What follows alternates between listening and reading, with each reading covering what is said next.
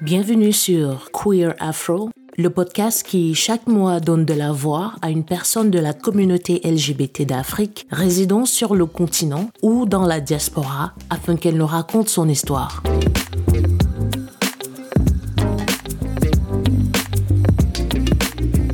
La première chose que j'ai envie de dire, voilà, c'était euh, vraiment merci d'avoir euh, pris le temps de t'asseoir avec nous et de discuter. On va parler d'un certain nombre de choses. Généralement, j'ai un conducteur, mais malheureusement, parce que tu es la toute première invitée qu'on reçoit en tant qu'allié et non comme personne LGBT, je crois que je vais le faire au feeling. Il y a un certain nombre de notes que j'ai prises, euh, donc je vais vraiment les prendre comme ça vient. J'espère ne pas offenser. Et si c'est le cas, ce sera involontaire de ma part. Non, non, mais ça va, on peut parler de tout. Je suis quelqu'un d'assez ouvert et je n'ai aucun souci avec ça. C'est un combat qui est le mien et je ne le fais pas dans l'anonymat, je le fais euh, aux yeux du monde et euh, il est important d'aborder euh, des choses sans retenue et sans, sans avoir peur de me poser une question. Tu peux me poser vraiment toutes les questions que tu veux sans limite. Merci pour cette euh, brèche ouverte. je vais faire l'effort de rester, euh, voilà, polite. Alors, pour ceux qui ne te connaissent pas, est-ce que tu peux nous dire un peu qui tu es, d'où tu viens, ce que tu fais dans la vie et où tu vis en ce moment? Je m'appelle Olivia Hervy. Mhm. J'habite à Paris. Je suis camerounaise. Je suis styliste et auteur de romans et bien sûr militante LGBT depuis 2012. Euh, 2012, euh, en fait, j'étais juste gay friendly dès le début des années 2000, hein, mhm. c'est-à-dire entre 2000 et 2001. Et en 2012, j'ai commencé à militer. Quand mon meilleur ami a eu des des persécutions et emprisonné au Cameroun, euh, je me suis engagée dans le combat LGBT. Voilà. En écoutant une de tes interviews avec Afri Impact Magazine, c'était l'année dernière, je me suis ah rendu compte qu'on avait qu'on avait un ami en commun. Alors, je ne sais pas si c'est de lui dont tu parles quand tu dis ton meilleur ami a subi des persécutions. Eric, paix à son âme, Eric euh, Oui, tout à fait. Eric, c'était mon meilleur ami, ouais. Hum, hum, hum. Je sais que j'ai pris, euh, j'ai pris des notes également sur les romans. On va, on va revenir dessus, mais quel est ton premier contact avec la communauté LGBT, puisqu'il remonte à 2001-2002 Comment ça se passe? Voilà, alors, alors, mon premier contact avec la communauté LGBT date des années 90 à Paris, parce que moi j'habite à Paris depuis les années 90. Mhm. J'habitais dans le quartier de Clichy, euh, de la place Clichy, dans euh, Brochon. Mhm. Et euh, dans le quartier, il y avait un bar euh, de transformistes. D'ailleurs, c'est le, ce fameux bar qu'on voit dans le film Chouchou. Mm -hmm. Gad Elmaleh fait euh, rencontre des amis dans, dans le film, dans ce bar-là. Et avec des amis un soir, on est rentré par erreur dans, dans ce bar en pensant que c'était euh, un bar normal, on va dire. Mm Effectivement, c'était un, un, bar où il y avait pas des transgenres, mais c'était plus des travestis. Donc c'était un bar de transformisme en fait. Et euh, j'ai pensé que c'était des femmes jusqu'à ce que j'entende des voix, que je vois des morphologies. Ça me paraît beaucoup plus masculin, mhm. même s'il y avait des perruques, maquillage derrière tout ça. Et j'ai, je me suis dit, mais où est-ce que je suis? J'ai dit à ma copine, mais qu'est-ce qu'on fait là? Où est-ce qu'on est? elle me dit bizarrement, je crois qu'on est dans un, dans un bar de travestis. Euh, et, du coup, je suis assise parce qu'il y avait un spectacle. Il y avait quelqu'un sur la scène qui dansait sur du, du Tina Turner. Voilà. Ça m'a attiré. J'ai trouvé ça bien. Mm-hmm. et, euh, et, après, j'ai entendu les gens parler. Je les entendais parler. À l'époque, on, on, pouvait fumer à l'intérieur, d'autres qui sortaient fumer. Et je les entendais parler. Et ça me faisait bizarre d'entendre cette voix masculine habillée en fille. J'étais très intriguée, donc je suis repartie. J'ai passé toute la nuit à revoir la soirée, à me mhm. dire, mais est-ce que ces hommes, est-ce que ce sont des... En fait, je savais pas si c'était des vraies femmes, euh, pas des vraies femmes, parce que d'autres semblaient avoir des vrais seins. Mhm. Et je connaissais pas du tout le, le, la communauté LGBT, non, non, je connaissais absolument pas. Et je suis revenue la, la semaine qui a suivi, cette fois-ci, en sachant où j'allais. Du coup, c'était plus avec une amie, c'était avec un ami on a décidé de repartir passer la soirée dans, dans ce bar-là, euh, qui s'appelle l'Apocalypse, comme mhm. on voit dans le film, en fait, avec Gad. Hein, ben, le film, il sort des années plus tard. Et, euh, et là, je commence à me familiariser avec la communauté, mais je me fais juste des amis on se voit justement en dehors des soirées. Donc, du coup, ils sont habillés en hommes. Et là, je découvre un peu la, communauté gay. Mhm. Euh, parce que derrière une perruque, un maquillage, même s'il y a un homme, il y a un être humain. Mhm. Il y a un être humain avec toutes les sensibilités que ça comporte. C'est-à-dire que l'attitude de cette personne, d'ailleurs, je parle de lui dans, dans l'un de mes romans, Une chandelle dans le noir, je parle de lui. Mhm. Malheureusement, il est décédé, qui est un Brésilien. Donc derrière le, la perruque se cache un garçon sensible, certes gay, mais quelqu'un de très attentionné. Enfin, c'est comme ça que je fais la connaissance un petit peu de bah, du milieu gay en fait. Donc du mhm. coup, bah, c'est mes amis il me présente à d'autres amis et petit à petit, bah, je navigue entre le milieu hétéro et le milieu, euh, le milieu homosexuel. Donc, du coup, je connaissais tous les bars gays de Paris. J'avais tous les amis gays. Et, euh, et je me suis même posé la question euh, bah, si je n'étais pas lesbienne, en fait. Mm-hmm. Et, euh, et, en fait, non, je me suis vraiment rendu compte euh, que j'aimais être avec la communauté, surtout les gays, plus ou moins, parce que j'ai pas beaucoup d'amis lesbiennes. J'en ai eu au fur et à mesure des, du temps via mes, mes rencontres pendant les Gay Pride. Mais, mais vraiment, mes amis, c'était des gays. Et du coup, oui, j'ai compris que oui, je pouvais être hétéro et, aimer tout simplement quelqu'un et non pas son sexe et non pas euh, euh, son milieu social. Enfin, juste aimer quelqu'un, aimer un être humain. Donc, c'est comme ça que je, voilà, je, je suis gay friendly et c'est comme ça que j'ai rencontré Eric, hein, d'ailleurs, euh, lors d'un voyage au Cameroun avec un ami euh, qui était gay, qui était parti en vacances. On était partis en vacances ensemble. Et dans un bar gay de Yaoundé, euh, de, qui était quelque chose de très confidentiel à l'époque. Hein. Il me présente Eric euh, en 1999 hein. mhm. euh, et, c'est comme ça que voilà que je rencontre Eric et puis on reste en contact et puis euh, et puis voilà. Quand il a été menacé une première fois, je suis devenue militante mais de manière anonyme hein, parce que je ne pensais même pas que je pouvais faire porter ma voix je savais même pas que c'était possible de défendre ouvertement. Donc j'ai milité un peu en anonyme, c'est-à-dire que voilà, je, je, le faisais ici en trouvant un peu de financement auprès de mes amis mhm. gays euh, ici pour aider ceux de là-bas. C'est comme ça que je suis rentrée un peu dans le, dans le combat LGBT en fait. D'accord. Alors, il y a une question qui me vient à l'esprit parce que je sais que tu es arrivée en France en étant très jeune. Je crois que c'était quoi, 14, 14 ans? Donc, je vais supposer, parce que même pour moi, il m'a fallu énormément de temps pour euh, accepter un peu ma sexualité. Est-ce qu'il n'y a pas eu un choc? C'est-à-dire que quand tu rentres dans ce bar, 1990 pour la première fois. Est-ce qu'il n'y a pas un choc?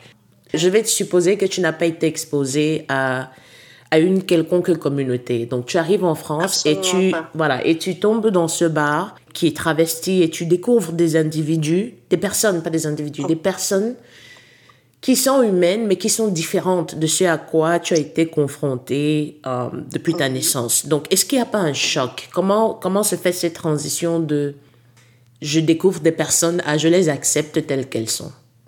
Alors, en fait, euh, pour répondre à ta question, euh, il y a un choc. Effectivement, il y a un choc parce que je suis rentrée par hasard. Comme on dit dans le jargon, mais là, vraiment, ça s'est passé comme ça. Genre, j'ai vu la lumière, je suis rentrée.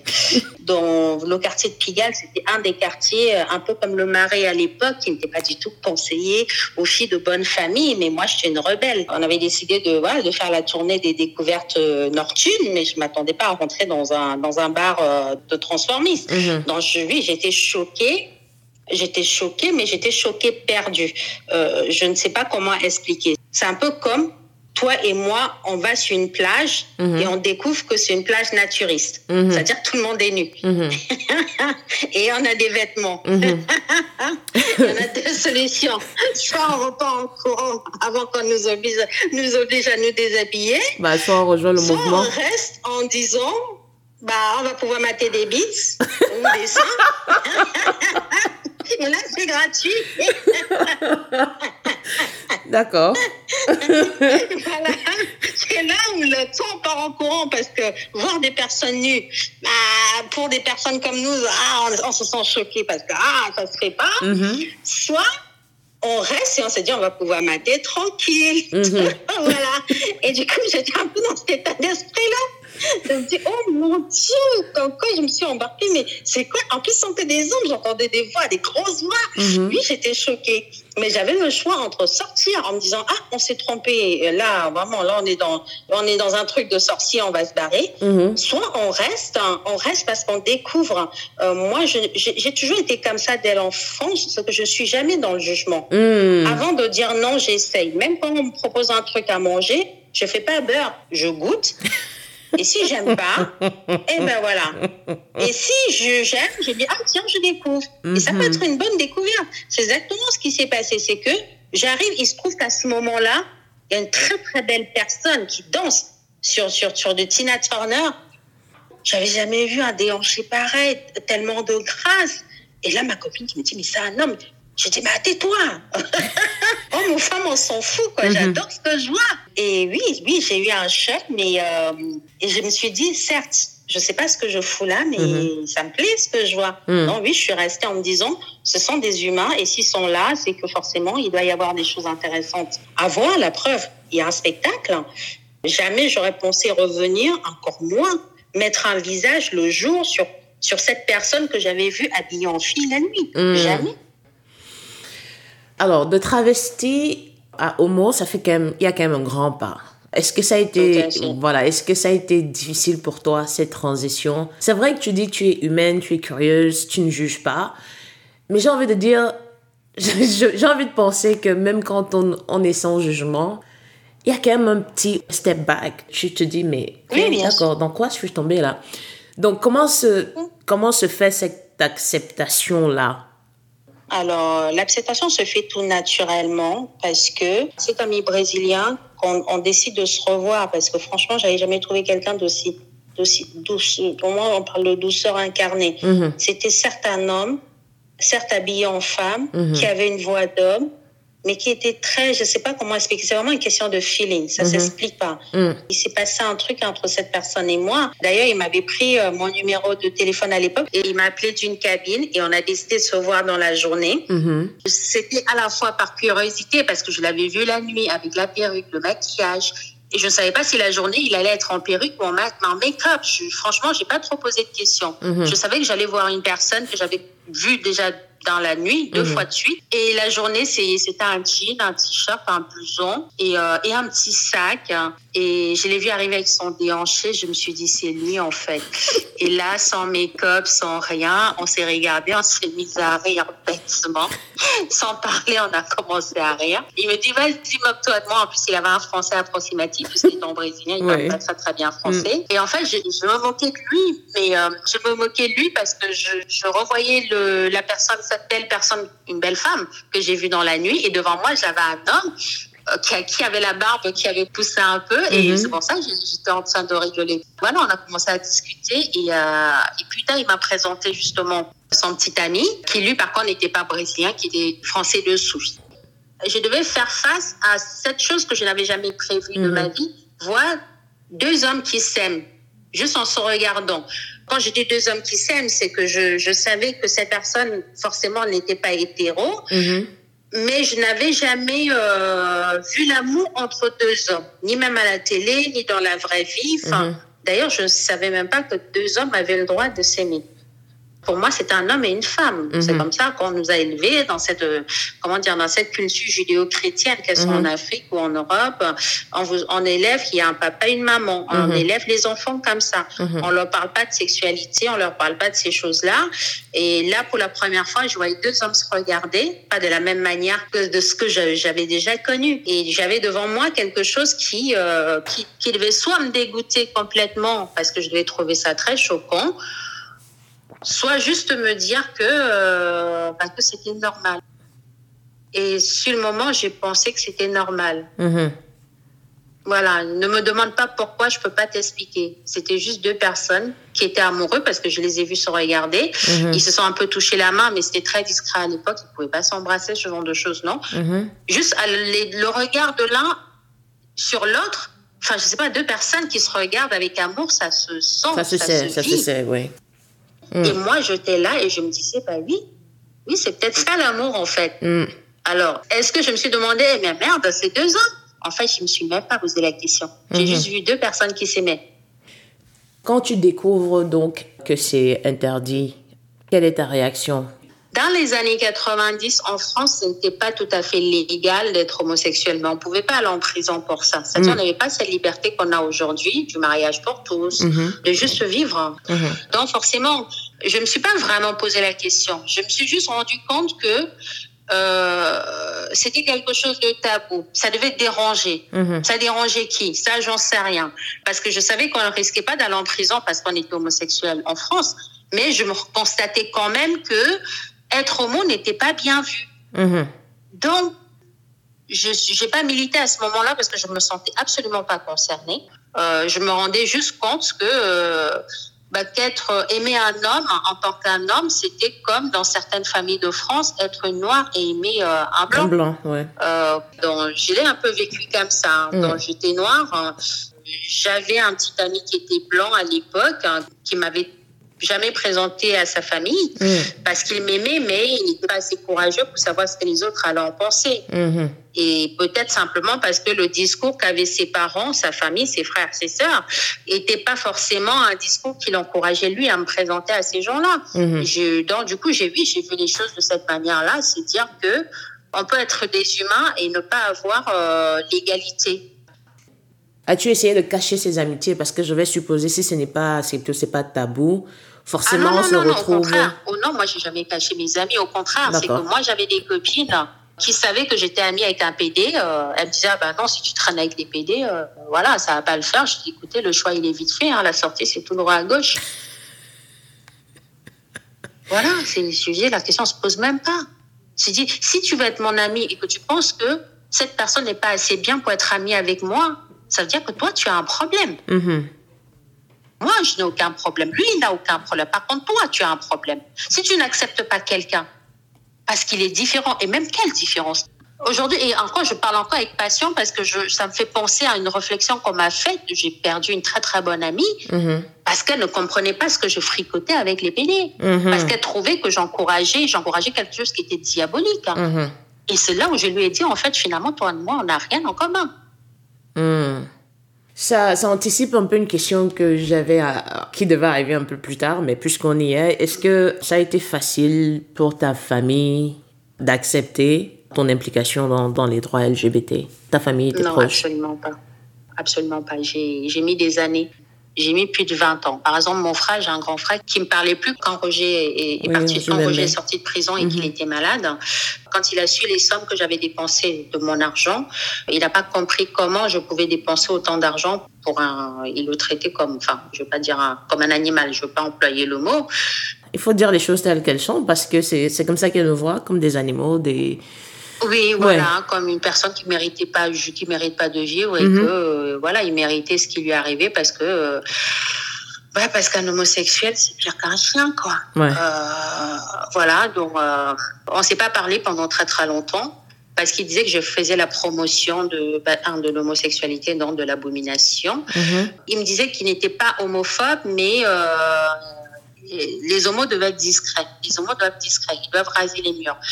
Et moi, j'avais toujours ce problème avec ma famille. Quand je parle de ma famille, je parle de mes frères, je parle de mes soeurs, je parle même de ma mère. Mm. Celle qui m'a mise au monde, même dans ma famille, à un moment donné, on a pensé que j'étais lesbienne et que voilà. Euh, je leur dis, si je l'avais été, je l'aurais assumé, mais à 200%. Mais c'est pas le cas. Permettez-moi de vous dire que j'aurais même aimé que ce soit le cas rien que pour vous faire chier.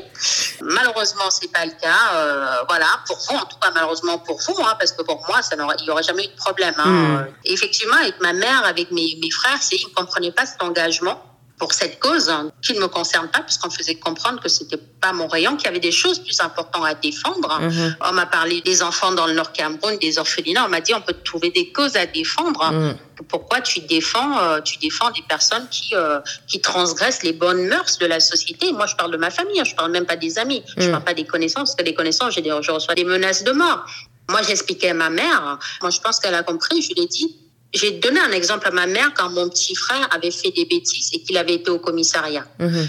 Euh, moi, j'ai dit à ma mère, je t'ai vu au commissariat en train de pleurer tous les larmes de ton corps et en train de jurer devant les policiers que tu promets il va plus jamais recommencer et que tu étais même prête à donner ta vie pour lui. Pourtant, ton fils avait quand même fait une connerie. Mhm. Et tu l'as fait pourquoi? Parce que c'est ton fils. Parce que même si ton fils fait des bêtises, tu l'aimeras toujours parce que c'est ton fils. Elle me dit, c'est normal parce que c'est mon enfant. Je dis, ben, tu vois, c'est pareil. Mm. S'il avait été homosexuel, tu l'aimerais quand même. Elle me dit, maintenant, non, c'est pas pareil. Je dis, si, si, si. Si, parce qu'on ne choisit pas. On accouche un enfant, on n'accouche pas son cœur. Mm. Quand tu as accouché ton enfant, tu n'as pas décidé qu'il allait faire une bêtise et qu'il allait finir au commissariat. Au mm-hmm. contraire, tu lui as donné une bonne éducation, ça l'a pas empêché de faire une connerie. Mm-hmm. Là, pour le coup, c'était un choix, la connerie. Mais imagine s'il ne l'avait pas choisi et qu'il qu'il était né comme ça. Mm. Moi, j'ai dit aux gens de ma famille, ceux qui ne comprenaient pas, ma grande sœur, je lui ai dit, on a une cousine qui a trois enfants, dont un est albinos. Est-ce que tu penses que pendant sa grossesse, elle pensait qu'elle allait avoir un enfant albinos? Elle m'a dit non. Je dis, ben, à la naissance, quand elle a vu que son enfant était albinos, elle l'a aimé quand même. Elle le protège. Mm. Elle le protège contre les coups de soleil. Elle le protège contre l'injustice. Elle le protège contre la méchanceté des personnes qui ne connaissent pas l'albinisme. Hmm. Elle le protège contre plein de choses. Elle lui fait pas manger n'importe quoi. Faut pas qu'elle ait la peau abîmée. Elle redouble d'efforts pour protéger son enfant parce que son enfant est juste né différent. Elle ne l'a pas jeté parce qu'il n'était pas à l'image de ce qu'elle aurait attendu. Pour toi, on est, on est homo. On ne devient pas homo. On est, on ne devient pas homo. Est-ce que vous croyez qu'en Afrique, on décide d'être homosexuel pour se faire détester par des millions de personnes Posez-vous cette question à votre âme et conscience. Non. J'ai des jeunes qui pensent au suicide, qui se disent, je pense que j'aime, j'ai préférence pour les hommes. Si mes parents savent, ils vont me tuer, je préfère mourir avant. Il y en a qui ont même essayé de mourir, qui veulent juste qu'on leur donne une chance de vivre, c'est-à-dire qu'on ne les juge pas. Mmh. C'est comme une double peine. La double peine, c'est de ne pas avoir eu la chance de naître dans la bonne société, c'est-à-dire dans un pays où on t'accepte pour ce que tu es, et de devoir faire semblant de te mettre en couple avec une fille pour pas qu'on te maltraite. C'est une double peine. Hmm. Alors, qu'est-ce qui te fait sortir de l'anonymat Puisque tu étais gay-friendly avant 2012, après, tu as milité en anonyme. On parlait de Roger tout à l'heure. Euh, pour ceux qui ne le savent pas, je vais rajouter dans les notes. Roger, c'est un des membres de la communauté qui malheureusement est décédé après son séjour en prison. Il a été envoyé en prison pour euh, un SMS. Il a envoyé un SMS à, un monsieur. Moi, je, Enfin, son, cas est arrivé quand je, je, je combattais encore ma, ma, propre homosexualité. Mais Eric, on apprend son décès un lundi matin Alternative Cameroun, on était en pleine formation. Je crois que moi, ça m'a doublement touché parce qu'après le décès de, de Stéphane, à paix à son âme l'année d'avant, Eric faisait partie un peu des... Oui, Massa. Massa. Et Massa, je l'ai Là, je pleure. Là, je pleure. Là, j'ai trop mal. Non, c'est difficile. C'est difficile. Eric, Eric faisait partie de, de ces... Parce qu'on on, on faisait un peu dans le, le même métier. Et on se connaissait, tu vois, comme tu dis, on se croise, mais on se croisait de loin. Genre, oui, je sais que tu es, on se, on se rencontre dans nos coins, derrière, derrière, mais en front, on se respecte. Faut pas que, voilà, que personne empiète dans la, vie d'autrui. Donc, qu'est-ce qui te fait sortir de l'anonymat au point où tu es maintenant l'une de ces références-là quand on parle des droits des LGBT en Afrique? Ce qui me fait vraiment sortir, euh, où j'en parle ouvertement, c'est il y a trois ans. Mm-hmm quand Shakiro bah, se fait tabasser. Mhm. Euh, là, je me dis, si je m'étais battue pour Roger, il serait pas mort. Pour Eric, je ne sais pas. Parce que pour Eric, à l'époque, Eric étant lui-même un militant, journaliste, je ne n'aurais pas eu la prétention d'essayer de l'aider puisqu'Eric était déjà aidé. Il faut savoir qu'avant la mort d'Eric, il avait eu un visa pour la France. Mhm. Eric n'avait pas spécialement besoin de moi. Par contre, Roger n'avait personne. C'était juste un pauvre gars d'une douceur incroyable qui avait juste eu le malheur de, de tomber amoureux de la mauvaise personne. Et mhm. c'est ça qui l'a tué. Et quand Roger part en prison, il est libéré parce qu'il est malade. Mhm. Et je pense que si je m'étais battue pendant qu'il était en prison, j'aurais pu obtenir de quoi faire quitter Roger du Cameroun après sa sortie de prison pour essayer de suivre euh, un traitement euh, en France. Mhm si je m'étais battue, Roger, il serait pas parce que quand Roger sort de prison, il l'emmène dans sa famille euh, dans, dans, le nord. On le laisse mourir là-bas d'ailleurs. Mhm. Euh, il est séquestré euh, pour le faire pour le faire guérir hein, de cette fameuse homosexualité. Et c'est comme ça que Roger est mort. Roger est mort parce que comme beaucoup, j'ai regardé. Parce que je me suis dit maintenant qu'il est libre, non, c'est le fait qu'il soit sorti de prison, ce n'est pas la liberté. Au mm. contraire, il était sorti de prison parce qu'il était malade il serait peut-être pas mort si j'avais essayé, si j'avais tenté quelque chose. Je n'ai rien tenté. Et ça, ça m'a, ça m'a, pendant des années, je me suis demandé si et si j'avais. Donc, quand je vois un jour une vidéo sur Facebook où on est en train de taper un jeune euh, homosexuel et c'est filmé, euh, je mets un commentaire en disant si quelqu'un me trouve le numéro de, de cette personne-là et même pas 15 minutes, euh, je reçois le, un numéro de téléphone, j'appelle et je tombe sur sa mère. Je me dis, lui, il est parti pour, pour se faire tuer. Euh, S'il va pas en prison, et on va le tuer. Et euh, je pense à Eric, je pense à Roger, je pense à d'autres, parce qu'il n'y a pas qu'Eric, il n'y a pas Roger, il y a eu beaucoup de personnes qui sont mortes comme ça dans l'anonymat la plus totale. Hein. Et, euh, et je me suis dit, là, pour le coup, je peux plus me taire. Je mhm. peux plus. je, commence à contacter les associations, à appeler euh, les élus ici. Je dis voilà, je sais que ça se passe en Afrique, je sais que vous en avez rien à foutre, mais c'est des questions de vie ou de mort. Là, je décide d'en parler, je décide de, de, le dire. Je sais que ça va me séparer de beaucoup de personnes, mais si je ne fais rien, bah, il y aura des rejets. Oui, j'ai vraiment décidé il y a trois ans de me dire stop, je peux plus me taire. Mhm. On va définitivement revenir sur le cas Shakiro parce que ce qui me fait te contacter, c'est ta sortie après qu'il est... Euh, j'ai pas envie de dire outé parce que je ne connais pas l'orientation sexuelle de ces personnes-là. Je me suis dit, voilà, tu vas supporter, mais il y a des choses que tu ne cautionnes pas. Donc, je pense qu'on peut avoir, enfin, il y a une discussion, il y a une discussion qui mérite d'être. Aujourd'hui, tu es chargé de mission Afrique du comité IDAO. Comment se fait cette rencontre-là et en quoi consiste ton rôle à IDAO alors, le comité IDAO France travaille avec des associations LGBT en France. Mhm. C'est une, association LGBT qui est basée en France. Euh, il s'occupait jusqu'ici que des problèmes de français et euh, quelques cas en Asie et l'Europe de l'Est, hein, comme l'Azerbaïdjan, la Russie ou euh, la Tchétchénie, où l'homosexualité peut te conduire en prison, voire la mort. L'Afrique, évidemment, un peu avec Maître Alice, parce que Maître Alice travaille avec le comité mais Maître Alice a tellement de choses à faire qu'elle peut pas s'occuper de voilà de tous les LGBT, euh, ni même du Cameroun, encore moins de l'Afrique. Mm-hmm. Donc à l'époque, hein, quand je, il y a trois ans, quand je vois Luca Shakiro, bah, je commence à à taper sur internet, je, je tombe sur SOS homophobie, Stop homophobie, IDAO, euh, tous les les trucs LGBT de France, Belgique, Suisse, j'appelle. Je passe ma journée à appeler. Et quand je commence à parler, on me raccroche au nez, j'envoie le mail. Si on répond pas au mail, j'appelle. Ainsi de suite. Jusqu'à ce que je tombe sur quelqu'un qui veut m'écouter. Je leur parle de, voilà, de mon problème. C'est qu'il y a un jeune homosexuel au Cameroun qui va mourir si on ne fait rien. Voilà ce qui se passe, tac, tac, tac, voilà. J'ai passé mes journées au téléphone jusqu'à ce que je tombe sur le président du comité d'AO France qui connaissait Eric. Donc, quand je lui parle, il m'écoute et à la fin, il me demande, il me pose cette question est-ce que je suis lesbienne? Bah, Est-ce que je suis partie du comité? Non, absolument pas. Et pourquoi, en tant que hétéro, pourquoi je me retrouve dans le, dans le combat de la communauté LGBT Et mhm. là, je lui parle d'Eric. Et là, j'ai un silence. Et je lui dis, monsieur, vous m'entendez toujours? Et là, il me dit, euh, oui, oui, je vous entends, je vous entends, euh, continue. Et je lui parle d'Eric. Après un moment, il m'arrête et il me, il me parle d'Eric. Et là, je suis en pleurs, en fait. Je hmm. suis en pleurs et, euh, et je lui demande s'il est, s'il est en région parisienne, est-ce qu'il est à Paris? Et euh, il me dit qu'il est en province. Et je lui dis, il faut qu'on se voit. S'il vous plaît, il faut qu'on se rencontre. Et là, bien sûr, je me reparle du Shakiro. Et très vite, on se focalise sur le cas Shakiro.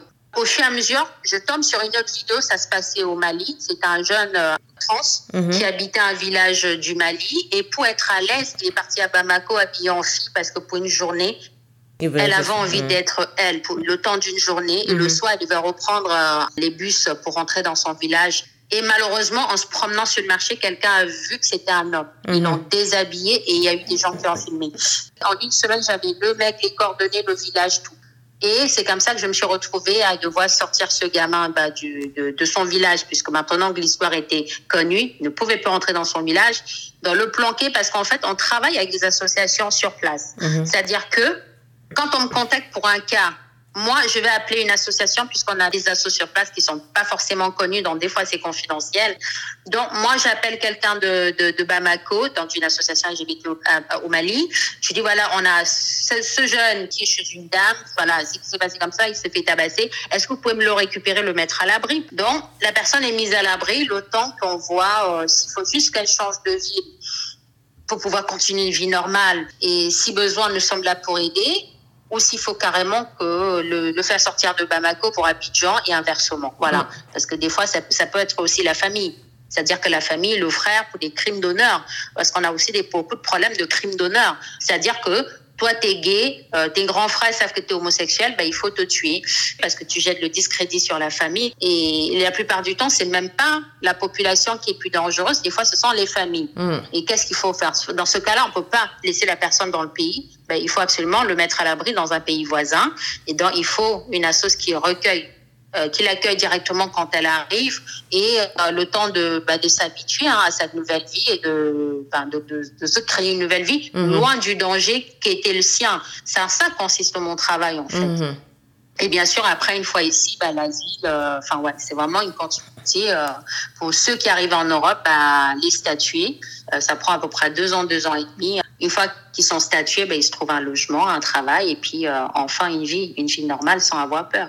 C'est-à-dire que le comité les suit de leur arrivée jusqu'à l'obtention d'un statut permanent. Ah, oui, tout à fait, ouais, d'un statut de, de, réfugié avec euh, des papiers et bien sûr. Alors pour ceux qui, euh, qui avaient un travail, ben, ils vont retrouver un travail ici et pour dans le cas échéant une formation qui leur permettra ben, à la fin de trouver un travail parce qu'à la fin il faut être autonome, dans ce qui prend à peu près deux ans, deux ans et demi. Mm-hmm. Bah, c'est vraiment, euh, c'est vraiment louable parce que j'ai des amis qui ont été supportés par des associations, mais une fois arrivés dans le pays d'accueil, le suivi n'a pas forcément été le même et il a fallu se retrouver ah, dans des, comment tu appelles ça?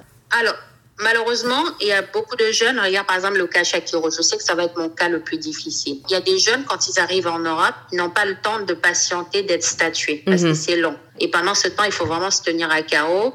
Là où on est hébergé, on a des contraintes. On peut pas sortir n'importe comment. Mhm. Genre, on peut pas sortir et rentrer au petit matin. Il faut vivre en communauté. Euh, il y a des personnes qui ont très soif de liberté tout de suite. Donc, ça veut dire que si vous êtes accueilli, par exemple, euh, au refuge, où il y a d'autres associations aussi, et que vous faites des erreurs une fois, deux fois, trois fois, le refuge ne peut pas mettre en danger d'autres personnes parce que euh, tu te drogues, tu fumes ou tu sors jusqu'à pas d'heure. Ou... Dans résultat, ça peut, pas, ça peut très bien ne pas se passer. Et qu'est-ce qu'ils vont faire? C'est qu'ils vont se retrouver abandonnés à eux-mêmes dans la mesure où, s'ils ne respectent pas le cahier des charges, ce qui est normal, puisque vivre en communauté, c'est respecter un cahier des charges. Mmh. Le temps d'être statué, ben, la plupart du temps, les associations vous laissent tomber. Et une fois que l'association vous laisse tomber, ben vous vous retrouvez dans la rue euh, à errer, en fait. Vous n'avez pas de solution après. Mais à 90%, si vous suivez les règles et le cahier des charges des refuges, franchement, vous êtes statué. Et une fois que vous êtes statué, vous trouvez un travail, vous trouvez un logement. Moi, je peux en citer plein euh, qui vont trouver un studio après, un petit boulot.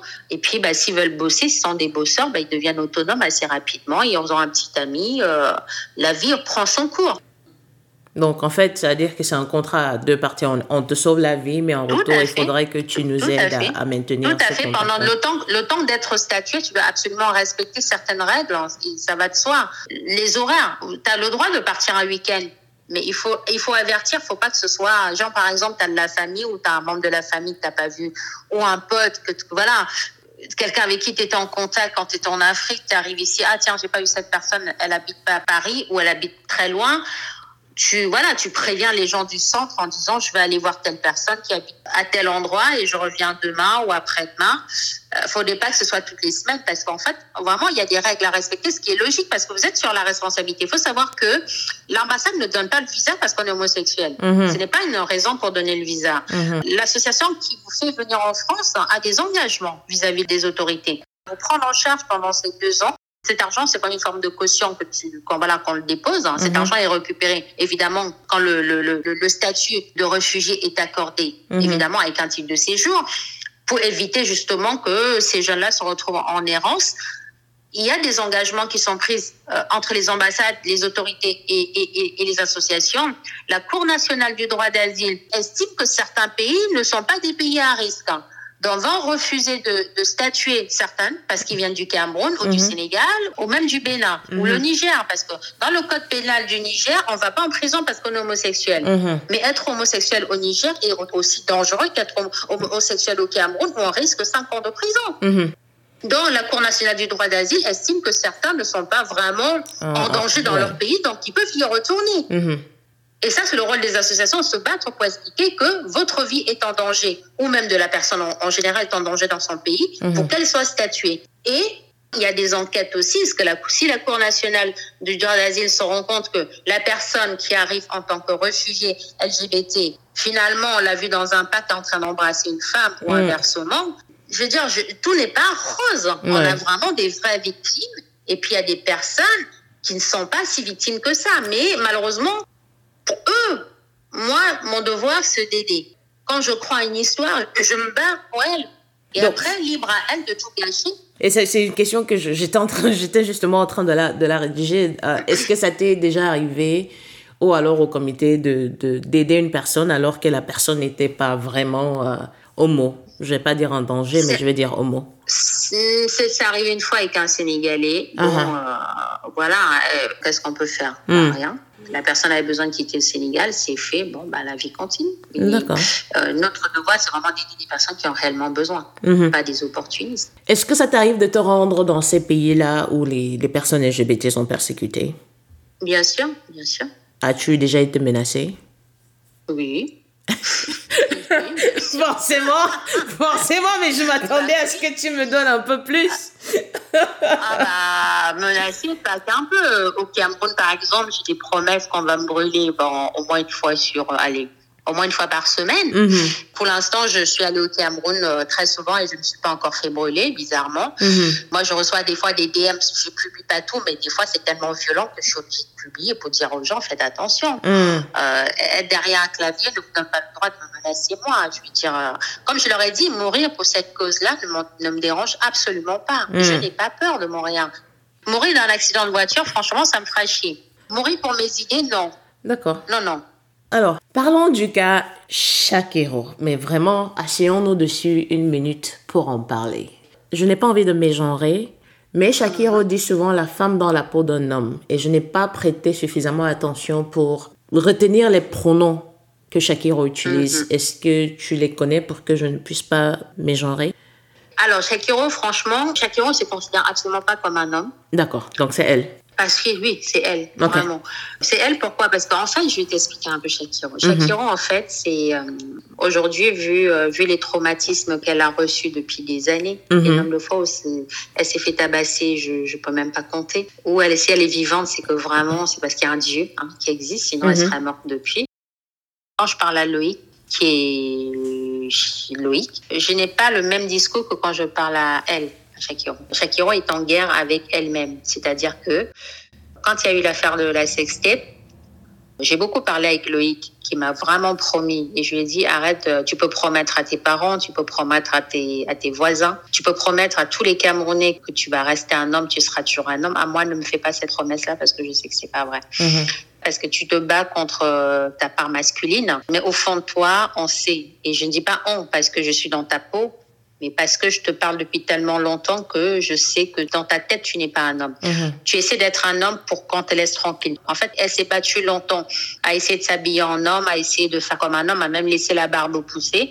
Et à un moment donné, elle s'est dit, fais chier. C'est comme ça et pas autrement. Mhm. Shakiro est vraiment, est vraiment une femme qui est juste née dans le mauvais corps. Mhm. Alors, on pourrait demander pourquoi autant d'exhibitions, pourquoi autant de provocations, pourquoi elle n'est pas la seule trans du Cameroun? C'est l'une de mes questions parce que j'ai reçu ce matin des vidéos d'elle en train, j'ai dit mais, pourquoi, mais why? comme elle me dit, elle est morte depuis longtemps. Donc en fait, je pense que Shakiro est dans une phase de dépression telle que on parle de l'autodestruction, un hmm. peu une forme de suicide. Comme je disais, parce qu'avant qu'on se parle ce soir, j'étais en train de parler avec le président du comité pour un autre cas qui s'est passé hier soir, où il faut absolument trouver une solution d'urgence. Et on est revenu un peu à Shakiro C'est un peu comme, euh, comme quelqu'un qui va faire une tentative de suicide.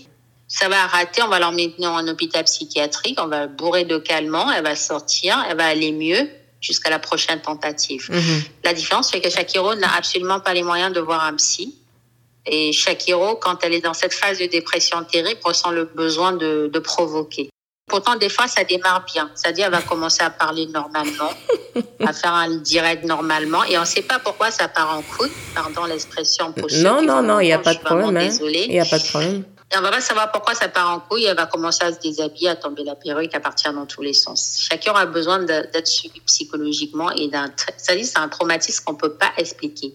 Je pense être capable de comprendre parce que j'ai vu les trois dernières années cette folie et surtout depuis sa sortie de prison, ça s'est empiré. En prison, elle a été violée euh, très très souvent. Et quand elle se fait violer, elle se fait tabasser par d'autres prisonniers et les gardiens décident de la mettre en cellule d'isolement avec les chaînes. Donc, quand elle est restée enchaînée à se faire ses besoins dessus, à ne pas pouvoir se laver, à manger dans sa propre merde pour quelque chose qu'elle n'avait pas fait, je pense qu'on parle de l'injustice. Ça, c'est le visage même de l'injustice. Mm-hmm. Difficile de survivre à ça. Je ne trouve pas des excuses à Shakiro. J'essaie de comprendre comment on peut survivre à ça. Moi, je ne sais pas si j'aurais survécu à une telle injustice. Mm-hmm. Mais sa réaction, elle n'est pas de se lamenter ou de pleurer toute la journée. En fait, elle sort de là, elle est révoltée. Et c'est juste le résultat de ce qu'on peut voir sur Internet, même si moi, ça me met hors de moi, même si mhm. moi, ça me met en colère, même si moi, on m'interpelle en disant, voilà ce que tu soutiens, c'est toi qui l'encourage. Des fois, je suis obligée de faire une mise au point, comme j'ai fait l'autre jour. Mhm. Mais je sais au fond de moi que la réaction, elle n'est peut-être pas la bonne. Sa sortie, quand elle a fait ce qu'elle a fait par rapport à ces deux autres comédiens, mhm c'était pas, au contraire, c'était même très très grave ce qu'elle a fait, c'est qu'elle est dans une révolte incroyable. Elle a le sentiment que la terre entière est contre elle. Quelle est la meilleure manière d'aider Shakiro aujourd'hui? C'est-à-dire que qu'est-ce qu'il faut faire? Ben, en fait, aujourd'hui, la seule solution pour aider Shakiro, déjà, c'est qu'elle va passer au tribunal bah, la semaine prochaine. Mhm. En oh espérant que, bah, la, que la Cour ne tient pas compte de ces sorties des, des dernières euh, semaines, là et qui est la relax. Parce que si elle la relax, la solution, ce sera vraiment que Shakiro quitte le Cameroun. Parce qu'en fait, tant qu'elle est au Cameroun, elle a le sentiment que de toute façon, elle n'a plus de vie. Quitter le Cameroun serait vraiment l'urgence absolue, rencontrer un thérapeute faire la paix avec lui-même, soigner ses blessures, les blessures hum, psychologiques. Mhm. Avant d'aller en prison, Shakiro était dans la provocation, certes, mais c'était pas comme ce qu'on voit ces jours-ci. Shakiro, en fait, elle est dans un mode auto-suicide. Voilà. Et surtout quand elle s'est fait tabasser l'autre jour, quand il y a eu la bastonnade qu'il y a eu dans à Patricia, hein? sa copine. Voilà. Et, euh, elle souffre encore de ses blessures jusqu'à présent. Aujourd'hui, j'ai envie de dire, la seule solution, c'est qu'elle soit libre et qu'elle puisse quitter le Cameroun pour se reconstruire. C'est vraiment quelqu'un de très intelligent, quelqu'un qui a du talent. C'est juste qu'en fait, elle est en phase, euh, elle est, euh, elle est en phase, j'ai plus rien à perdre. Si je dois mourir, d'ailleurs, elle m'a mis sur WhatsApp que elle sait qu'elle va mourir, mais elle sait juste pas quand. Donc, en fait, elle est dans cet état d'esprit-là. pour elle, ils l'ont tué depuis longtemps. Hum. Et moi, je lui dis non, non, non, personne ne t'a tué, en fait. C'est juste que tu n'as pas la capacité de penser grand, de penser que tu as le droit de partir et de te reconstruire. On a tous droit à une seconde chance. Laisse-moi t'aider à avoir cette seconde chance. Mais c'est difficile. C'est difficile quand quelqu'un pense que c'est fini. Et que toi, tu es là à lui dire non, baisse pas les bras. Est-ce que ça rend ta défense envers elle un peu plus compliquée? C'est-à-dire que Bien sûr, bien sûr, bien sûr. La vérité, elle est pas, pas compliqué, comme je l'ai dit dans la vidéo, c'est que la libération de Shakiro, je, je me suis beaucoup battue parce qu'elle était condamnée à 5 ans ferme. Oui, j'aimerais, j'aimerais qu'on revienne un peu. Je pense qu'en tant qu'on connaît le Cameroun, il y a des personnes qui sont en prison depuis trois ans et qui n'ont jamais été jugées encore. Oui. Et quand tu es jugé et que tu prends cinq ans ferme, tu ne fais pas appel tout de suite et on te libère. C'est quoi les conditions de la libération? Parce que j'ai suivi, j'ai juste, enfin, j'ai essayé de suivre un peu le, le, fil conducteur, mais je n'ai pas eu, et malheureusement, parce que les médias vont se concentrer sur des, les faits à sensation ou sensationnels et ne pas te donner le fond de l'information. Donc, c'est quoi les conditions de sa remise en liberté? Alors aujourd'hui, je ne peux pas donner le, les détails des conditions, enfin de la personne qui voilà. Moi, la seule chose que je peux dire mhm. et que tout le monde le sait, c'est que dès lors où elle a été en prison, j'ai commencé à remuer les médias. Non pas pour embêter la justice du Cameroun, parce que je respecte les lois du Cameroun, je respecte cette justice du Cameroun. C'était pour éviter un deuxième rejet. Quand elle a été condamnée à cinq ans ferme, j'ai eu le sentiment d'avoir échoué et pas simplement moi. Toutes mhm. les personnes qui sont battues, Hamlet, Brice, Alice Com, Alexandre Marcel, moi, Hamlet, Brice, Alice, ils sont au Cameroun. Le président du comité ne m'aime pas en France. Donc, moi, je devais être la personne qui devait remuer les médias pour qu'on ne nous laisse pas tomber. C'était mettre la lumière sur le Cameroun. Malheureusement, il fallait absolument que la lumière soit braquée sur le Cameroun, sur les droits de l'homme, sur des sujets des droits de l'homme. Parce que le Cameroun a signé la convention mhm. à Genève, la convention des droits de l'homme. Le Cameroun a signé. Et quand on a signé cette convention, on ne peut pas être au-dessus de ce qu'on a signé. J'étais pas en train de remettre en question la justice de mon pays. Je disais simplement, vous avez signé cette convention et aujourd'hui vous appliquez le contraire. Au nom de quel principe? Mm. De la suspicion d'homosexualité. Mm. Et quand bien même il y aurait eu flagrant délit d'homosexualité, il s'agit de la notion de vie privée. Mais là, pour le coup, ce n'était même pas le cas. C'était une simple suspicion d'homosexualité. Mm-hmm. Je me suis juste basée là-dessus pour essayer de faire en sorte que tous les médias en parlent. Pour que s'ils doivent, comme avec Roger, le mettre en prison pour longtemps, qu'il sache que ça, ça, ça se fera aux yeux du monde. Mhm. Donc, quand il y a eu ça et qu'il y a eu cette condamnation à cinq ans ferme, on a décidé de faire appel. Mais il a fallu, et j'ai eu beaucoup de chance quand je passe sur TV5 et que entre autres, il n'y avait pas que le Cameroun, il y avait le cas du Sénégal, il y avait le cas du Bénin, et mhm. bien sûr cette fameuse Cour nationale du droit d'asile qui estimait que le Cameroun, le Sénégal, tous ces pays, c'était des pays sûrs pour la communauté LGBT. Trois semaines après, et bien sûr avec l'aide des autres associations, ils ont décidé que le Cameroun n'était plus un pays sûr pour, pour les LGBT. Mhm. Donc on ne pouvait pas envoyer un, un, quelqu'un au Cameroun alors qu'il était, qu'il était homo. Mais d'un autre côté, j'ai eu la chance quand je suis sortie de TV5, mon téléphone a sonné. C'était quelqu'un d'important dont je ne dirais pas qui c'est. Mhm. Moi, la seule chose, elle m'a dit, OK, moi, je t'ai écouté sur TV5, qu'est-ce que je peux faire pour toi? Et je lui ai dit, on prépare un dossier en appel. La seule chose que je peux vous demander, parce qu'on s'est dit tu qu'après, mhm. la seule chose que je peux vous demander, c'est, il sera jugé, mais libérez-les et vous allez pouvoir rejuger après et estimer si vraiment eux, ils méritaient de faire cinq ans de prison. Mhm. Mais on m'a pas dit que ça allait se faire. On m'a dit, je vais voir ce que je peux faire. Mhm. Et j'ai raccroché en me disant, c'est une bouteille à la mer. Trois jours avant le procès en appel, qui a été assez rapide, mais très, très, très rapide, je savais qu'elle sera libre. Euh, voilà. Je lui ai dit, quand il est sorti, parce que lui, je parle de lui au, masculin, là, pour le coup, tiens-toi à carreau parce que tu n'es pas libre. C'est une liberté provisoire. C'est-à-dire que nous avons déposé un dossier en appel tu seras jugé certainement une date ultérieure, on ne sait pas encore quand. En attendant, tu es libre. En attendant d'être jugé, ça veut dire que tu peux retourner en prison à tout moment. Mhm. Et malheureusement, comme tu le sais, euh, tu as pu voir sur Facebook, entre la liste de ses amants, entre le fait de out des personnes qui n'ont absolument rien demandé, il n'y a plus qu'à espérer qu'il la relaxe dans quelques jours, puisque c'est la semaine prochaine, et qu'enfin, les deux puissent avoir le droit de prendre l'avion et de partir. Voilà, aujourd'hui, euh, est-ce que j'ai peur? Oui, j'ai peur. J'ai peur que, euh, que les 50 soient confirmés en appel. Et là, mhm. pour le coup, il n'y aura plus moyen. Euh, et après, il restera la Cour européenne des droits de l'homme. Mais voilà, quoi. Ça va, ça, va être un combat quand on sait que la personne en question n'a absolument rien fait pour, pour rester libre. Mhm. Donc, ce sera peut-être la fin de mon combat pour Shakiro si l'appel est confirmé. J'aurais plus qu'à à pleurer, à pleurer et attendre. Attendre quoi? Bah, on le sait tous. Elle survivra jamais 5 ans, 5 ans de prison. Jamais.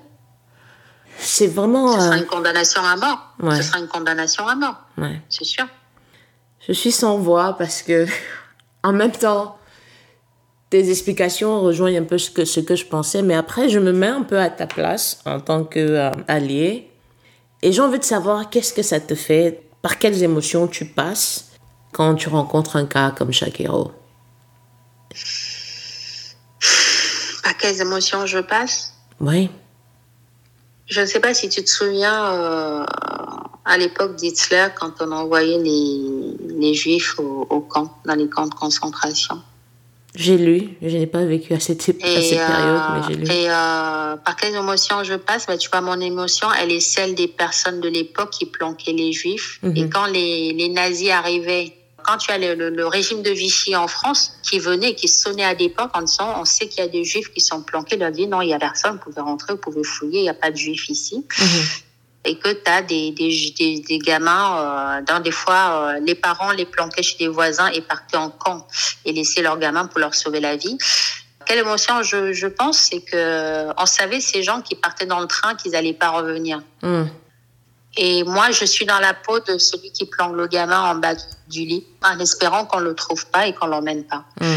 Et simplement parce que euh, je ne peux pas, comme ces gens-là, ils n'étaient pas juifs, hein, mais ils avaient le devoir de sauver. Mm-hmm. Voilà, pour moi, c'est comme un devoir. Je ne peux pas l'expliquer autrement l'extermination des juifs à l'époque, c'est, j'ai envie de dire, c'est pas comparable, mais moi, quand je vois la réaction des homophobes, certains qui sont d'une violence, il faut les brûler, il faut les tuer, ils méritent pas de vivre. Si j'ai un enfant homo, je le brûle.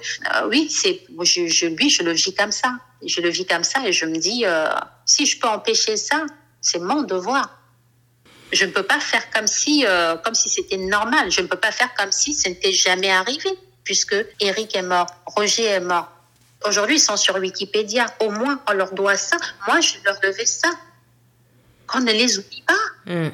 Et ironie du sort, Shakiro est libéré le jour, le 13 juillet, la date à laquelle Eric est mort.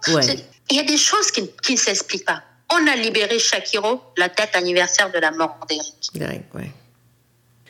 En fait, Je crois que c'est que j'essaie de savoir parce qu'il y a une pression, il y a ce devoir personnel-là, il y a ces mémoires, ces souvenirs qui ressurgissent. Et puis, il y a également l'opinion publique. On dit ça quoi, Chloé abattoir où j'étais euh, j'étais en pâture. Oui, comment comment tu gères ta santé mentale? Parce que moi, honnêtement, bah, alors je voudrais que tu saches une chose hmm. et ceux qui vont nous écouter. Moi, je ne prêche pas dans le désert. Mm-hmm. Dans ma santé mentale, euh, des fois, je suis fatiguée, je pleure beaucoup. Mm-hmm.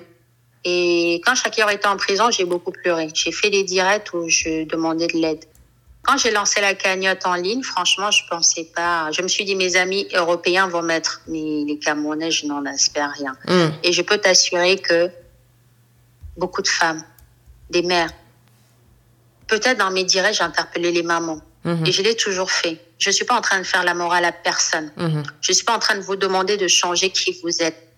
Je vous parle en tant que parent. Moi, j'ai des enfants. Et je, je vais interpeller les gens en tant que parent.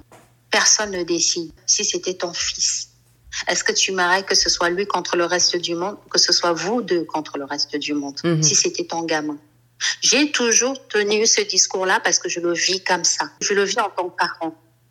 Et quand je me suis rendu compte que la cagnotte, au fur et à mesure, 20 euros, 10 euros, 20 euros, c'était des femmes et avec des noms camerounais, euh, même si certains le faisaient en anonyme, mais moi j'avais euh, des alertes mail hein, avec, avec, des prénoms. Et il y avait des hommes aussi, des hommes camerounais, qui m'ont écrit et qui m'ont dit bon voilà, euh, c'est vrai que moi, moi je suis voilà les histoires des homosexuels, franchement ce je j'ai jamais compris, mais là ton combat, oui, ça me touche. Et, il me prévient attention, hein, ne pas aider pour autant. Mais euh, voilà, tu m'as quand même, tu as quand même réussi à me faire comprendre qu'avant tout, ce sont des êtres humains. Et pour moi, c'est déjà gagné. Mm-hmm. C'est une victoire. C'est une victoire sur la vie, c'est une victoire sur les mentalités. Parce que oui, au plus profond de moi, c'est peut-être un rêve fou, mais je rêve d'une dépénalisation au, Cameroun. Mm.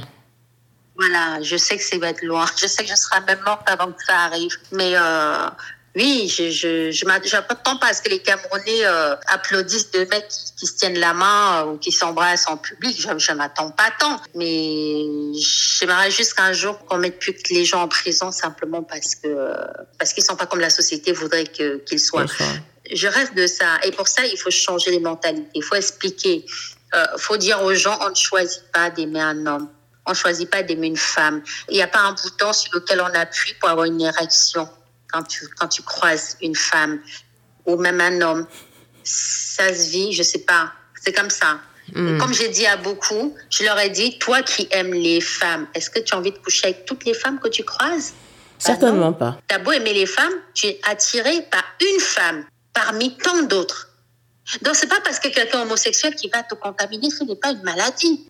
On m'a sorti le discours de oui, c'est une maladie mentale dans les années 70. Non, c'est de l'ignorance. Mhm.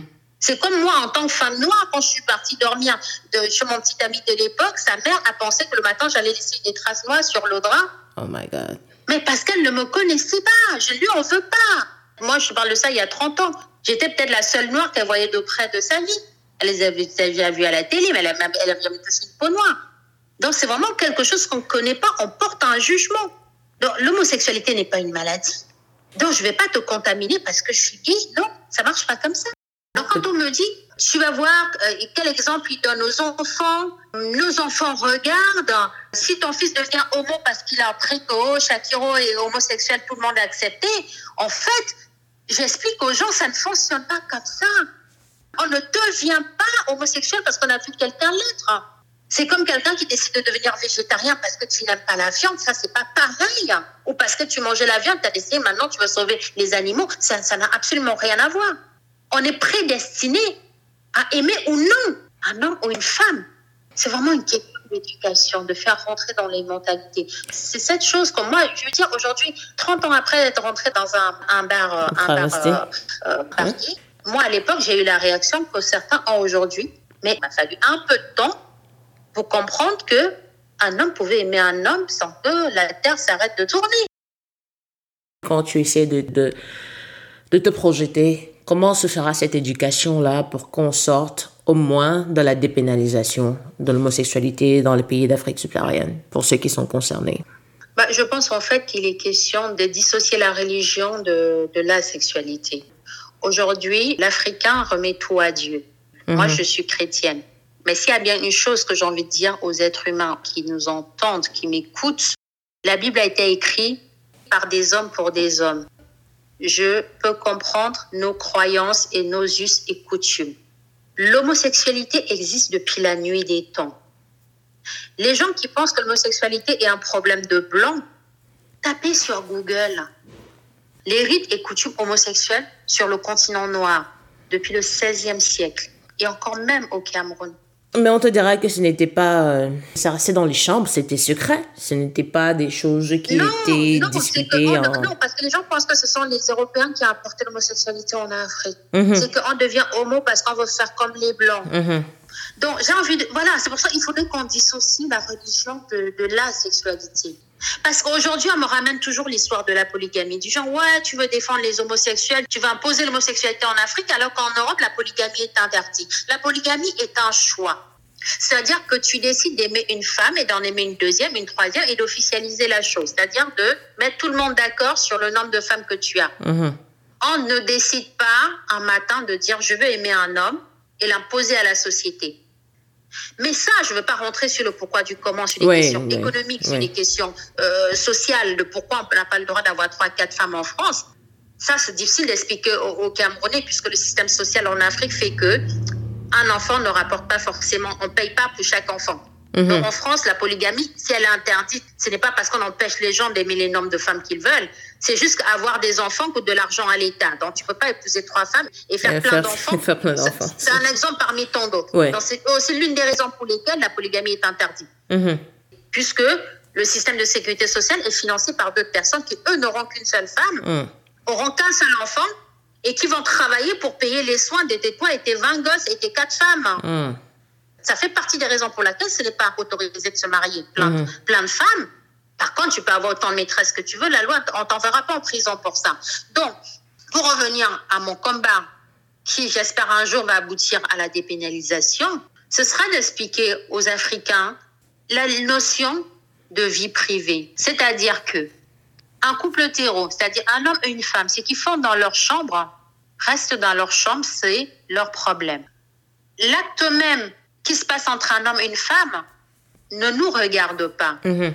Et on va pas se mentir.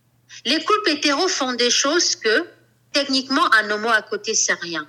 Donc pourquoi ça te dérangerait que ce soit deux femmes ou deux hommes? Il faudrait juste qu'on arrive à accepter la tolérance, l'acceptation de l'autre avec la différence qui nous sont chères, nos différences, nos, nos valeurs, nos coutumes, certes, mais notre vie. notre individualité. notre individualité en premier. Tout à fait. Donc, quand on aura compris ça, eh ben, on pourra plus envoyer quelqu'un en prison parce que la personne est un homme qui aime un homme ou une femme qui aime une femme. Tout simplement parce que les personnes qui vous jugent et vous condamnent, ces mêmes personnes font des choses dans leur vie privée où j'ai envie de leur dire, quand vous rentrez chez vous, vous regardez dans la glace, vous êtes fiers et c'est ce qui me dérange. hypocrite. Ouais, c'est ce qui me, c'est ce que j'allais dire. Cette hypocrisie, c'est ce qui me, c'est ce qui me dérange parce qu'hier encore, euh, hier encore, j'enregistrais une invitée qui me disait que la personne qui les a interrogés parce qu'ils ont failli aller en prison euh, n'eût été l'intervention de leur, euh, de leur famille. La personne qui, les, qui leur posait des questions au commissariat était elle-même une lesbienne, c'est-à-dire que elle se rencontrait dans les coins, tu sais, les, les, bars, nos, nos, petits bars de derrière, derrière là. Voilà. oui, mais c'est la première personne à leur poser, mais à être, c'était la personne la plus difficile qu'elles ont eu à gérer. Oui, alors justement, alors faut savoir une chose, et j'en ai déjà repéré beaucoup. Je ne veux pas rentrer dans les détails. Hmm. Quand la sextape de Shakiro a fuité, l'homme de la sextape envoyait pas le visage. Et moi, j'ai dit, si jamais tu meurs, je veux pas que tu meurs seul. Hmm. Il n'a pas voulu me donner. J'ai tellement mis la pression qu'il a fini par me le lâcher. Je lui ai dit, de toute façon, je vais jamais balancer. Et quelle fut ma surprise dans un groupe quand j'ai vu la personne, mais d'une virulence incroyable. C'est-à-dire que les homophobes, la plupart qui sont, ça dit il faut les brûler, faut... la plupart en fait c'est comment dire, ils sont pas sortis du placard. Hmm. Donc plus ils sont violents, plus ils pensent que ça ne saura pas. Donc, effectivement, quand cette personne a fait un poste, moi, j'ai fait un poste sur mon mur sans citer son nom. Je lui ai juste donné la date, le lieu et malheureusement que tu es son âme achalée. Et je lui ai dit, pour ça, je n'ai rien dit. Mais si dans 30 minutes, tu n'as pas supprimé ce que tu as mis sur ton mur et ce que tu as mis dans tel groupe, hein, je fuis, je peux fuiter la vidéo où on voit ton visage en train de te faire sucer sur WhatsApp. Mais n'est-ce pas... pas un quart d'heure. Non, vas-y, vas-y. J'ai envie de. Je voulais dire que ça rentrait. Euh, elle avait supprimé, la personne avait supprimé et venue en DM me, demander pardon. Je lui ai dit, mais pourquoi tu as besoin d'être aussi virulent? Mais est-ce que le sortir de. Enfin, est-ce que le balancer, euh, c'est résoudre le problème? Non, non, non, ben moi, j'avais, j'avais pas l'intention de le faire. Hmm. C'est une façon de dire à cette personne, si tu n'as rien à dire, comme beaucoup que je connaisse, tais-toi. Tu peux pas encourager le lynchage d'un homo pour protéger ton identité sexuelle. Parce que quand il va mourir, de toute façon, tu seras pas hétéro pour autant. Et comme quand même assez con pour te faire suicider en filmant, c'est qu'au final, t'es pas à l'abri non plus, en fait. Ouais. Moi, évidemment, je l'aurais jamais fait. Mais quand je mets ça, c'était un, pour dire à la personne, sans citer son nom, ne refais plus jamais ça. Et pour dire aussi à certains qui sont d'une violence incroyable, de dire, on vous demande pas de faire votre coming out. On vous demande juste de vous taire. Quand vous avez rien d'intelligent à dire, si c'est pas plus important que le silence, taisez-vous. Et pour les LGBT, c'est vrai que euh, le comité IDAO ne peut pas sauver toutes les personnes persécutées ou, victimes de, de violences à cause de leur orientation ou leur identité. Qu'est-ce que tu leur dirais? Comment est-ce qu'ils pourraient survivre dans ces conditions-là en attendant peut-être une dépénalisation? Ne soyez pas quelqu'un que vous n'êtes pas. Ne vous mhm. mettez pas dans la peau d'un autre pour cacher qui vous êtes, parce que d'une manière ou d'une autre, ça ressort. Mhm. Je n'ai pas envie de vous dire que vous pouvez vous prendre la main et vous embrasser dans la rue comme les hétéros, parce qu'on n'est pas prêt, cette société n'étant pas prête. Ne vous attirez pas forcément plus d'ennuis. Je vous demande pas de vous cacher. Je vais prendre un exemple simple d'une situation que, bon, ça s'est arrangé depuis un an. C'est un médecin de l'armée camerounaise. Mhm qui, pour éviter justement par rapport à sa famille et ses amis de l'armée, m'a demandé de l'aide pour me mettre en relation avec une, une LGBT, donc du coup une lesbienne, mhm. dont les deux sont dans une colocation. Leur vie, ça fonctionne comme ça depuis deux ans et demi. Je ne dis pas que c'est la meilleure des manières, mais ça reste une des manières d'avoir une vie, une sexualité sans, euh, sans raser les murs. Aujourd'hui, c'est vraiment ce qui arrive le plus, que je conseille le plus à des personnes. Alors après, il faut les mettre en relation. Mhm. La mise en relation se fait naturellement parce que les deux veulent protéger leur famille, veulent protéger leur vie. Mhm. Et parce que c'est vraiment une question d'organisation pour pouvoir gérer les factures ensemble, euh, les quatre, hein, parce que c'est très souvent euh, ces quatre personnes donc qui ne vivent pas à quatre ensemble, mais qui vivent à deux ensemble. Et pour les deux autres, c'est pratique de pouvoir quitter leur quartier pour pouvoir avoir une relation euh, sans raser les murs, tout simplement. Hmm. Aujourd'hui, c'est la solution. Après, il y en a plein d'autres. Malheureusement, dans le milieu LGBT, il y a énormément de libertinage. Hmm. Ce n'est pas du tout péjoratif ce que je veux dire. Hein. C'est que dans le milieu... Ah non, c'est la réalité. Hein. c'est la réalité la réalité. Dans le milieu hétéro, quand un homme aime une femme et qu'il est vraiment amoureux, la plupart du temps, il essaie d'être un peu fidèle au début. Hmm. Et, euh, et, après, il peut la tromper, mais bon, euh, voilà. Dans le milieu LGBT, c'est compliqué. Ça peut aimer deux personnes en même temps de la même manière. Donc, c'est très hmm. difficile de construire dans ce sens-là. Mais la plupart du temps, oui, c'est ce que je conseille. Voilà. Je crois que c'est ce qu'on observe de plus en plus, même au niveau de, de la procréation. C'est ce qui se fait. Oui, la GPA, justement. Ouais, effectivement. C'est, euh, j'ai, euh, j'ai, un, j'ai un, collègue de boulot qui a, eu un, qui a un fils maintenant, qui a 7 ans, et justement, ça s'est fait comme ça. Donc, du coup, c'est une garde partagée. Hmm. À ce jour, quel est ton meilleur souvenir dans ton combat pour les droits des LGBT bah, mon meilleur souvenir, c'est euh, bah, un Tunisien qui est un homme qui avait un super boulot euh, jusqu'à ce que sa famille tombe sur des textos qu'il avait échangés avec un autre homme et qu'il soit pratiquement mort. Parce mhm. franchement, ils ont failli le tuer. Et de justesse, lui, mon meilleur souvenir, c'est que euh, maintenant, il est en France, euh, il a un travail, il s'est reconstruit, il est français maintenant, il est naturalisé. Aujourd'hui, bah, un petit ami peut enfin vivre en Tunisie, il a passé toute sa vie à faire semblant et que oui, j'ai envie de dire que lui, c'est oui, c'est mon plus beau souvenir parce que renaître, une renaissance. Et le pire. Une renaissance, tout simplement. Et le pire. Bah, le pire souvenir, c'est n'avoir jamais rien fait pour Roger. Voilà. Voilà, et, et je passerai toute ma vie à me dire que si j'avais essayé, peut-être que. Hmm. Et je le dis encore, et encore même des années après, euh, ce, oui, c'est un souvenir qui monte. Personne ne mérite de mourir, mais mourir pour un SMS, j'ai encore, j'ai encore du mal. Même des années après, ouais, ça reste mon pire souvenir. Hmm. Est-ce qu'on dirait que vos deux, tes deux premiers romans, euh, Une chandelle dans le noir en 2013 et L'amant sans cœur en, en septembre 2014, si j'ai les dates exactes. Euh, c'est des hommages que tu rends aux, personnes LGBT que tu as Une chandelle dans le noir, oui. Une chandelle dans le noir, euh, je parle longuement de l'histoire entre deux femmes qui mhm. s'aiment ou ceux qui ont lu étaient vraiment persuadés, vu les scènes euh, décrites, que c'était moi et une autre femme. Bon, je vais pas me justifier là-dessus. Euh, et ensuite, euh, bien sûr, il y a cette histoire de mon ami brésilien dont je te parlais, dont je parle aussi euh, dans le roman. Euh, voilà. Oui, il y a toujours une histoire entre deux mecs. Après, mm. on m'a toujours demandé pourquoi dans L'amant sans cœur, il y a toujours cette histoire entre deux hommes. Et dans Une chandelle dans le noir, c'est une histoire entre deux, femmes.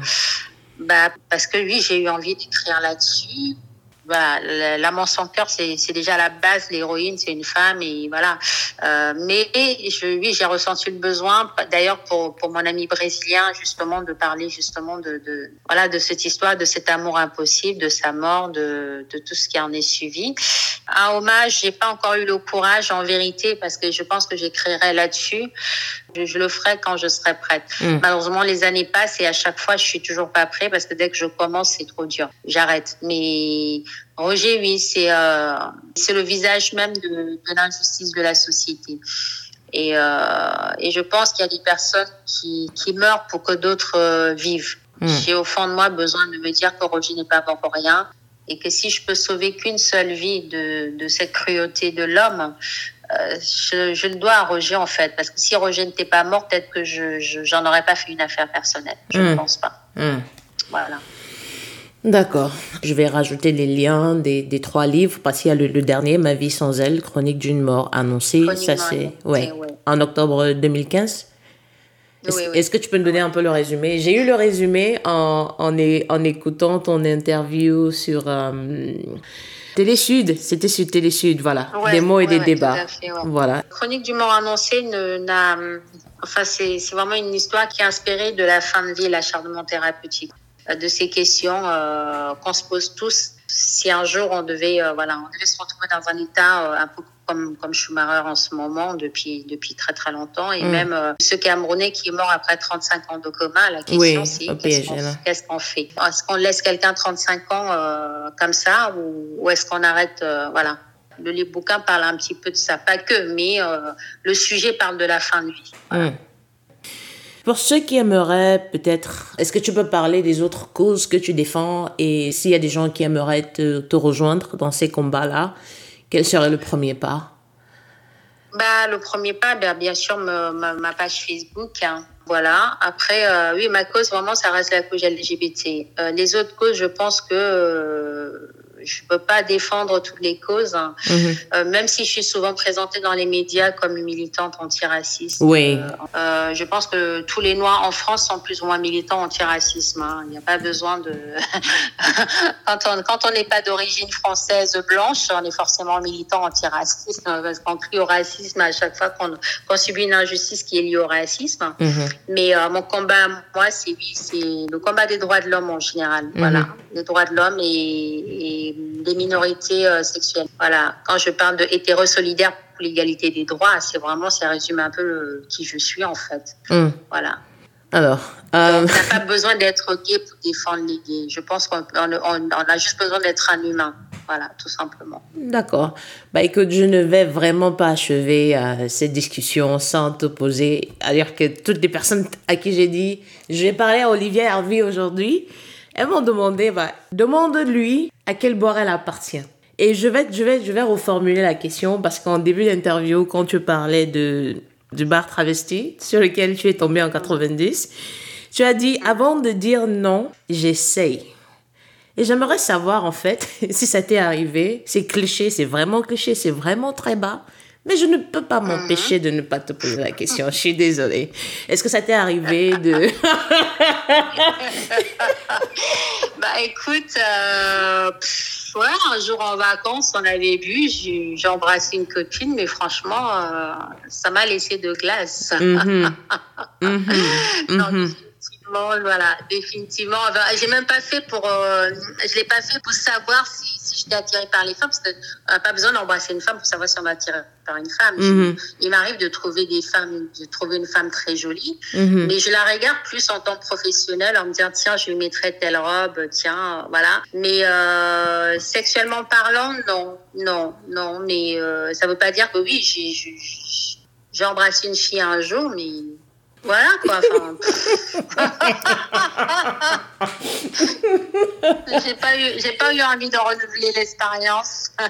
merci, merci d'avoir répondu. Merci d'y avoir répondu franchement. Euh, la, dernière question, est-ce qu'aujourd'hui tu designs toujours, design tu toujours et, tu toujours toujours? Toujours. Je design toujours, mais plus pour un groupe. Mm Donc là, oui, je, je vais lancer une petite ligne de body. Donc pour, pour dans pas longtemps d'ailleurs, là, je commencer à faire des, photos sur moi-même parce que trouver une fille qui accepte de se foutre à poil et que je mets sur Facebook, c'est pas encore gagné. Euh, après, j'ai pas forcément envie qu'il y ait un mannequin à la lingerie pour ça. Euh, je me suis dit, bah écoute, euh, j'ai 46 ans, je suis pas encore morte, je peux le faire. Mm-hmm. Et puis, bah, si ça marche, tant mieux. Si ça marche pas, bah, pas de souci, quoi. Tant mm. effectivement, je, je continue. Mais plus comme avant, il y a 10 ans, où je, je, faisais deux collections par an.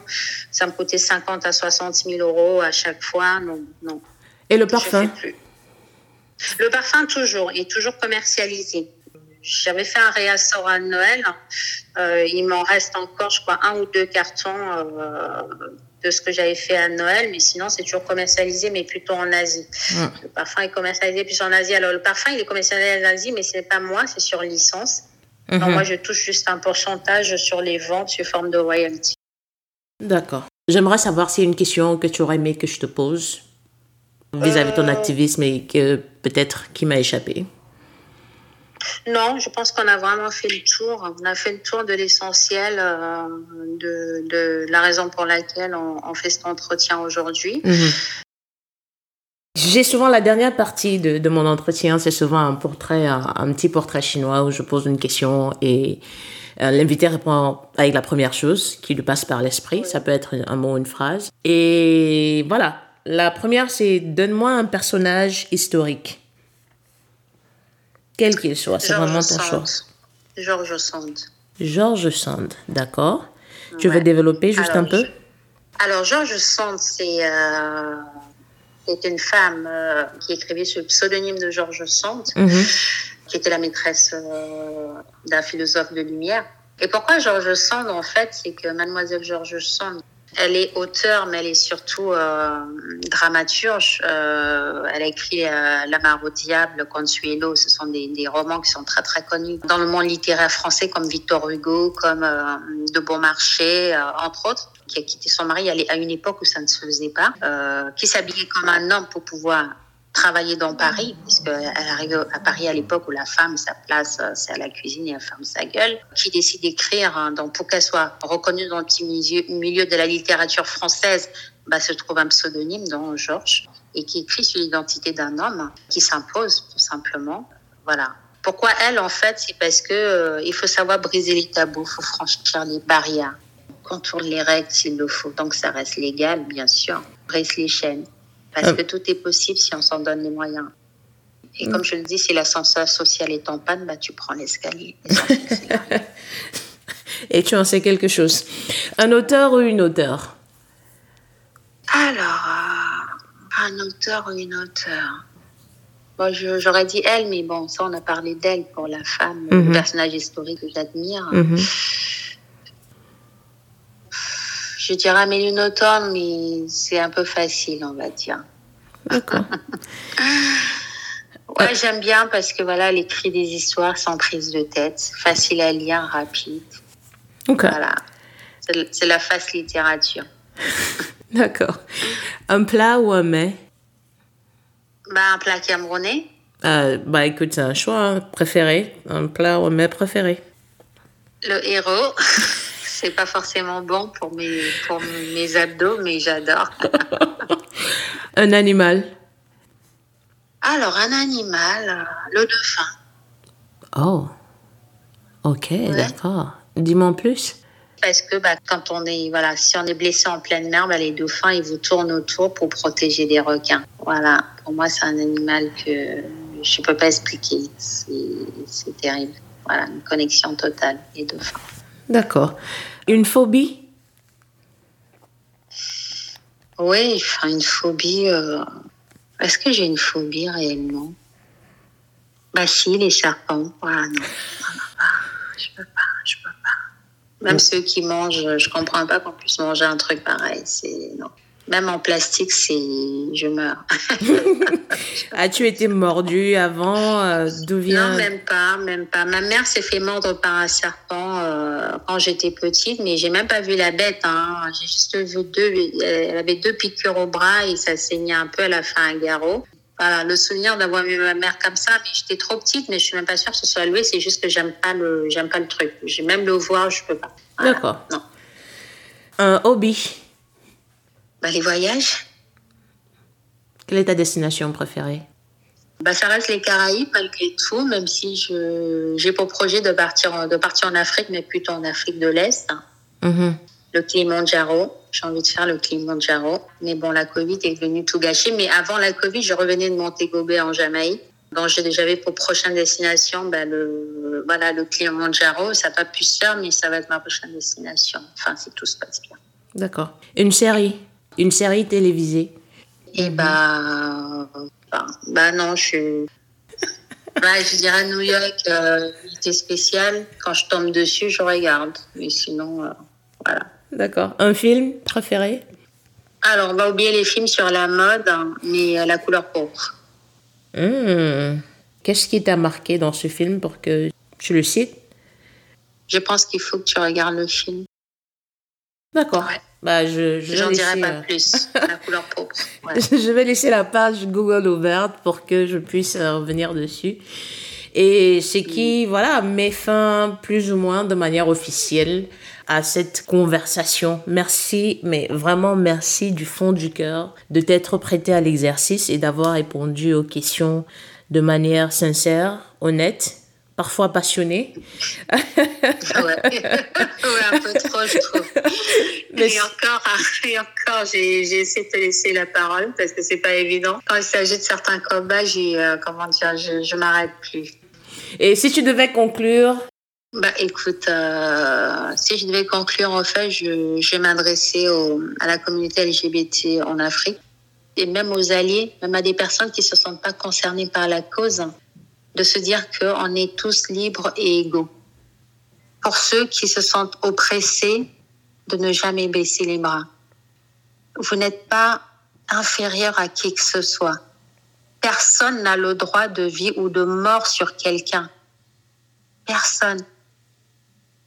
Ne vous laissez pas intimider. Je vous demande pas d'aller à la confrontation, mais simplement de ne jamais perdre confiance en vous ne perdez absolument pas confiance à la personne que vous êtes. Regardez-vous dans la glace et dites-vous, je suis comme je suis, je m'aime comme je suis. Personne ne devrait vous dire que vous êtes des moins que rien parce que vous ne rentrez pas dans un moule.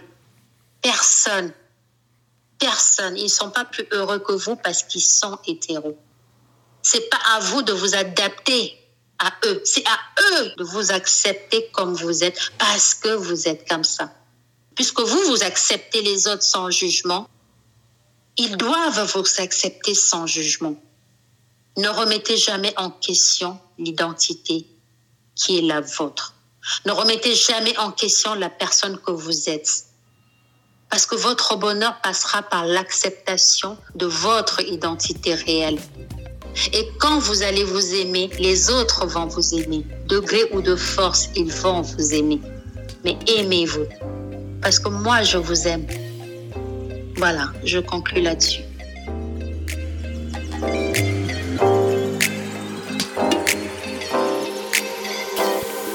C'était tout pour cet épisode de Queer Afro, le podcast. Merci de nous avoir écoutés. Le podcast est disponible sur toutes les plateformes de téléchargement de podcasts et n'hésitez pas à nous envoyer votre feedback ou vos questions via notre compte Twitter at Queer Afro ou à l'adresse email podcast at queerafro.com. D'ici là, sortez couverts et à bientôt.